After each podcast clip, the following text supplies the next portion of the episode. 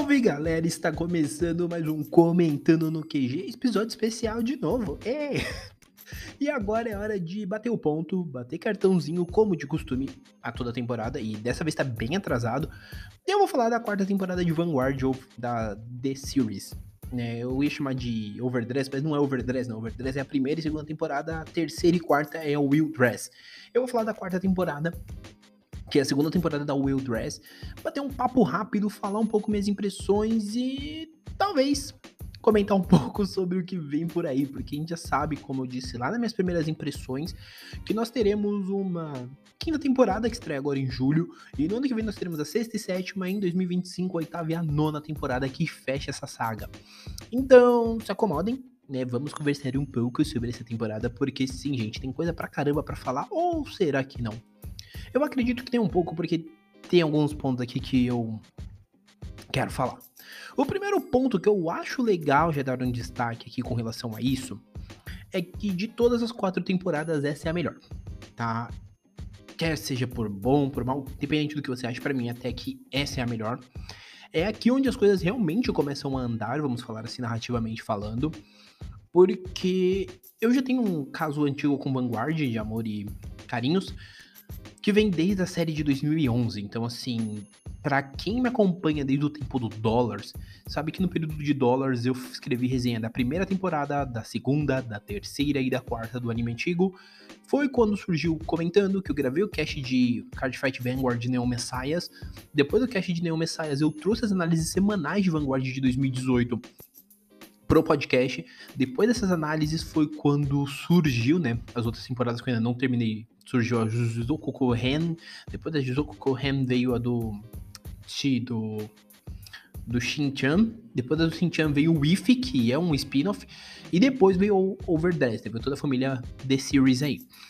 E aí foi quando começou realmente essa questão de eu ter podcast. Eu tenho podcast da primeira, da segunda, da terceira temporada e agora eu tô fazendo da quarta. Mas assim, para quem não assistiu nenhuma das temporadas, né, o que que eu posso resumir, né? Porque falar da quarta temporada e tentar te resumir todas as três temporadas é um pouquinho complicado, mas a trama ela foca no Yu Yu Kondo, que é um menino muito tímido, que ele conhece o Vanguard por causa do Danji, que é um líder de uma equipe, que é o Black, que é Blackout, e nisso o Yu Yu ele vai amadurecendo como personagem, ele, de menino tímido ele vai começando a ganhar confiança por conta do card game, por conta das relações interpessoais que o card game gera para ele. Nesse meio tempo ele passa por alguns desafios, né? Como uma equipe que vai roubando bandeiras de outras equipes e tentando uni-las até chegarmos aí ao torneio, né, o Dulex, que ocorreu na temporada anterior. Depois do Dulex, a gente, do Dulex, né, Dulex, whatever. A gente vai para um, uma edição internacional e é onde a gente começa a quarta temporada, porque a edição internacional são amistosos que ocorrem nos Estados Unidos. E os nossos protagonistas, né, que aí no caso é o Raika, o Yuyu e o Toya, que foram os três primeiros colocados nesse campeonato, vão para os Estados Unidos para participar desses amistosos. E lá a gente conhece alguns novos personagens. A gente conhece o. Nós conhecemos o Sam e a gente revê o Danji. E aí a gente vai conhecendo os personagens ao longo da temporada. Alguns pontos que eu particularmente acho bem interessante é como a história se foca realmente em tentar trabalhar esses card games, né? Que ele tenta trabalhar duelos episódicos. Só que ao mesmo tempo que ele tenta trabalhar duelos episódicos, ele também vai tentando dar uma progressão na história. Né, porque na temporada anterior a gente conhece o Jink, que é o organizador do torneio, só que a gente ainda não tem uma noção do que ele tem em mente, porque a gente sempre entende que ele e o Esqueci o nome do, malu, do doido de óculos. Ele e o amigo do Toya, né, o ex-amigo do Toya, eles têm uma. Ah, achei aqui. É o Masanori. O Jink e o Masanori, eles meio que têm um rolê meio estranho. O começo da temporada, se não me falha a memória, inclusive, ele menciona uma coisa de tipo assim: você quer mais poder? Então, como a gente tem muito personagem agora, e realmente nós temos muitos personagens, as coisas começam a tomar forma. Foram 36 episódios, se a gente contar todas as temporadas, é, foi cerca de 36 a 37 episódios, para que as coisas tomassem a forma que está tendo agora. Que é o quê? A gente começa, a gente pega essa temporada para entender os planos do Jink, entendendo os planos dele. Nós começamos a entender o perigo que está por vir, né? E aí eu vou tentar não dar muito spoiler, mas vou acabar dando alguns. tá? Porque assim, muito do que é mostrado é a nova equipe, né, que é os Uniforms, que é uma equipe que é voltada para um treinamento de vanguarda mais assim, padrãozinho, com metodologias de IA e tudo mais. E é por aí que a gente começa a enveredar um caminho diferente.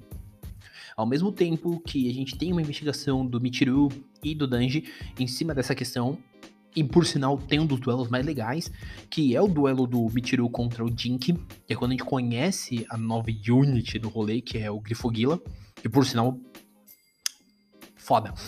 Grifogila é literalmente uma das melhores cartas que tem no jogo. E olha que você tá falando com uma pessoa que já passou por diversas cartas interessantes aí, pelos Star Vaders logo no começo, pelo Neo Messias, pelo Gizzy. Então, assim, tipo, passou por. Quem foi de vanguarda das antigas passou por muita carta monstruosa. Tá? É o Omega Glandius, é, Omega Glandius, Messias. É, Gizzy. Então, tipo assim, passou por muitas cartas assim que são extremamente apelativas. A gente chegou em uma aqui que é totalmente apelativa. Totalmente absurda. E olha que tem o Gizzy na jogada. Quem assistiu todo G sabe que eu tô falando quando eu falo do Gizzy, porque é um absurdo. É literalmente uma unit absurdíssima dentro do jogo.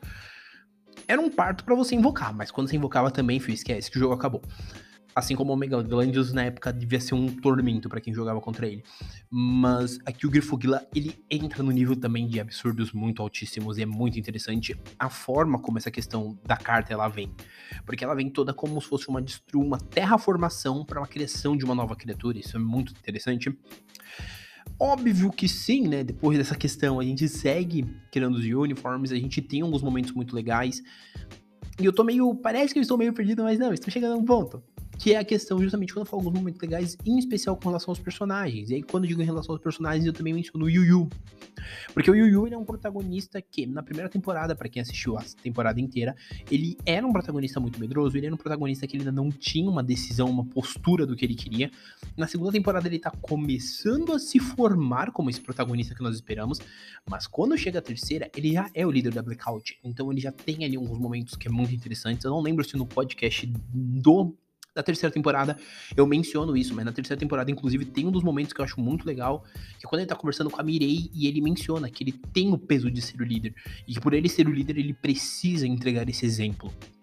Ele precisa entregar a vitória, ele precisa entregar, assim, o melhor dele. E aqui nessa quarta, a gente tem um dos momentos mais bacanas dele, que é num duelo que ocorre entre ele e a Urara. Porque, basicamente, ele chega no meio de um caos e ele fala assim pra. Ele fala assim pra Megumi: Eu que vou duelar com ela porque eu sou o líder. E é nesse momento que eu olhei e falei: O menino cresceu.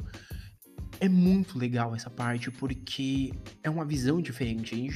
Quem viu desde a temporada de Overdress pega e percebe que essa temporada eles focaram realmente em evoluir quem precisava evoluir e tornar aquilo melhor. Paulo, mas isso não é meio complicado, cara? Mas é muita questão de você ter paciência. Vanguard, ele sempre foi isso. Ele sempre foi a recompensa se você tem muita paciência. É uma piração foda, com toda certeza, cara. Mas se você tem paciência, você aguenta algumas coisas ali, tipo assim, passar por alguns momentos que você olha e fala, mano, isso aqui é um saco. Você é bem recompensado. E eu digo isso porque muita gente não pegou de 2011. Eu conheço gente que, tipo assim, acompanhou de 2018 e depois foi, tipo, ver o G. Eu vi de 2011 as quatro temporadas dos 190 episódios, mais ou menos, inteiro. E eu posso falar que, cara, é literalmente a recompensa. Tipo, você chegou a um determinado ponto ali que você fala, mano, isso aqui é bobajada pura. E aí vem um roteiro, vem um plotzinho ali você fala, putz, tá ficando interessante. Então, assim, é muito isso. Paulo é ruim, depende do seu ponto de vista. Eu acho que assim, card game é um anime. Anime de card game são anime de bobajada. Então, assim, você tem que estar disposto a abraçar essa maluquice. E Vanguard é a minha bobajada que eu gosto. Entendeu? Inclusive porque eu gosto do card game. Eu acho ele um card game muito legal. Mas assim, essa quarta temporada, ela entrega uma bobajada que tá tomando uns rumos. E uns rumos que, para mim, se, o, se os roteiristas conseguirem fazer né, as coisas bem de uma forma bem fluida, como eu espero que façam nessa quinta temporada e na sexta, a tendência é que, mano, a gente consiga ter aí, da quinta pra frente, temporadas ótimas. E quando eu digo ótimas, é bom padrão de anime de card game, porque ele é muito bom. Ele entrega muita coisa nessa terceira, nessa quarta temporada. Eu gosto da questão de, por exemplo, temos um duelo Masanori versus Zakusa, Zakusa onde o Zakusa ele precisa fazer esse duelo para proteger a Mirei.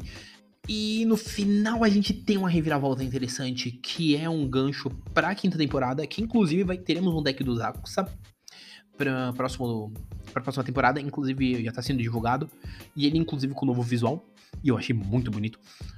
E isso é interessante. E isso, pra mim, é bacana, porque assim, ele é um personagem que ele sempre foi muito subaproveitado. Ele era a sombra do Danji, que era o braço direito, o cara que cuidava das coisas para ele.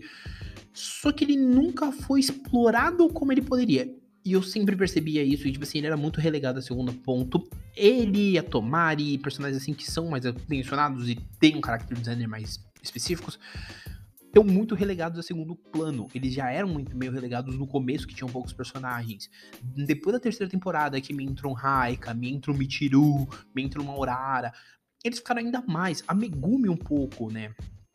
Ah, Mirei, de certa forma, quando ela se vilã, ela ainda ficou um pouco relegada essa temporada. Mas eu acredito que até pelo final, pelos ganchos que o final entrega, Mirei vai ter um destaquezinho um pouquinho maior, acredito, na próxima temporada. Porém, o, dos personagens assim, dentro da Blackout, o Zakusa e a Mirei são dois que ficavam sempre muito segundo plano. Então, colocar o Zakusa como um como um vilãozinho ali dentro, como um dos caras dentro do grupo de vilões, para essa próxima temporada já me parece uma ideia boa, porque você olha e fala, putz, o cara, enfim, ele vai ter um lugar ao sol. E isso é uma coisa que eu acho legal. Contudo, nem só de flores vivem essa temporada, e é óbvio que nós temos diversas barriguinhas. Tem as barriguinhas por conta justamente de ser né, um duelo por episódio, então muitas vezes os episódios eles acabavam não aproveitando o máximo de potencial que eles tinham para crescimento de roteiro.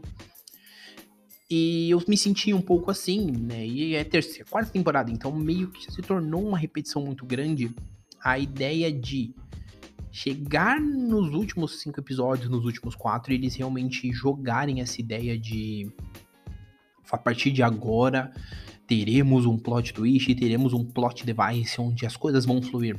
Então, para mim, essa questão de metade da série episódica e o restante não ser, não, não sei se é uma boa, se não é. Tenho vontade de ver aqui na temporada, com toda certeza e verei. Mas assim, essa quarta ela começa por baixo e termina bem por cima. Ela tem os plot twists, especialmente os dois últimos episódios, muito bons. E tanto que foi uma temporada que eu não vi inteira, eu comecei assistindo semanalmente bonitinho, aí por diversas correrias eu deixei acumular alguns episódios. Então, quando deixei acumular, eu acabei deixando para ver tudo quando acabasse. E eu fiz uma maratona no meio da madrugada, que foi um dia que eu acordei sem sono no meio da madrugada e eu vi tudo que faltava. E eu não conseguia parar, especialmente quando chegou ali no episódio 9, 10 até o 12, eu não conseguia real parar porque era uma coisa vindo atrás da outra e criava-se um plot bem interessante. O final dessa, de, dessa temporada, inclusive, ele tem um dos melhores momentos para mim, que é onde consequências reais ocorrem. Eu não vou contar o que ocorre, eu, até porque eu quero que vocês vejam as quatro temporadas, mas é um final onde consequências reais ocorrem, onde realmente alguém realmente sai machucado. E aí você entende que, ora a hora, se não temos consequências reais desses atos. E isso só mostra o quanto a série pode evoluir, o quanto ela pode deixar de ser simplesmente um card game bobo e virar um negócio maior, né? Até porque é aquilo, a gente tem um grupo de roteiristas que consegue criar uma história divertida, além de ter um grupo de roteiristas que consegue entregar isso, nós também temos o Clamp envolvido, as meninas do Clamp envolvido. Então, isso me dá uma ideia de que potencial isso tem. Tô curioso para quinta temporada, não nego. Como eu disse, ela estreia agora em julho porém ainda não tem uma data exata, então vou esperar sair, né, trailer e tudo mais antes de comentar. É óbvio que, como eu já disse, eu acho que eu mencionei isso em outro momento, que enquanto Vanguard existir, teremos pauta nesse lugar. Então, obviamente, teremos sim primeiras impressões dessa quinta temporada, assim como quando sair a temporada, e dessa da próxima vez eu espero fazer algo mais curto. Esse episódio ele tá sendo um episódio especial, ou seja, ele está saindo até antes do que sairia geralmente um episódio. Ele está saindo na sexta, no aquele horário habitual de episódio especial. Essa pauta tá vindo cortando muitos caminhos por motivos de eu precisava, porque eu tô enrolando muito para fazer esse podcast. Pra vocês terem uma noção, quando eu terminei, eu pensei em gravar e enrolando, enrolando, enrolando, enrolando, empurrando com a barriga, empurrando com a barriga. Eis que chegamos agora em maio, eu ainda não tinha falado, então esse eu acho que é o momento exato para falar. E é basicamente isso, gente. Eu acho que pra falar de Vanguard eu sempre vou puxar muito saco mesmo. Vai ser muita. Como posso dizer? Muita farofa mesmo pra puxar saco mesmo, porque eu gosto muito de Vanguard e eu acho algo que é extremamente legal e merecido sim para que vocês conheçam. Tá, mas assim, o de sempre, né? Tem episódios essa semana de filme. Teve dois episódios de filme, cara. Dois episódios de filme. Dois. E eu não lembro como. Dois episódios de filme, um episódio de quadrinho, agora de anime. Então, pelo amor de Deus, gente, vocês falar que não tem variedade aqui também, aí é brincadeira. Mas vai lá, comenta o que vocês estão achando, pode deixar na aba aqui de comentários, aqui embaixo tem. Fiquem à vontade para comentar. Se preferir mandar e-mail, etc., tem aqui os e-mails, meus, minhas redes sociais todas aqui embaixo para vocês seguirem. Além disso, não deixe de indicar o podcast para um amiguinho, sempre lembrando que o padrão do comentando são dois episódios por semana, todas as terças e quintas ao meio-dia. Porém, pode sair sim episódios extras, assim como pode sair episódios aos sábados. Essa semana eu não garanto que tenha, mas se eu conseguir organizar tudo certinho, nos próximos pode ser que tenha até pra gente conseguir dar uma agilizada na pauta. Tá bom? Lembrando sempre, o Comentando está nos melhores agregadores, podcast, Google Podcast, Deezer, Apple Podcast, Amazon Music e Spotify. Na Amazon Music, no Apple Podcast e no Spotify, não deixem de avaliar, daí sua nota 5. Se você não segue no podcast, no seu agregador favorito, siga. Se for Spotify, segue lá também e ajuda o trabalho do coleguinha, tá bom? Por hora é isso, um abraço e nós fomos!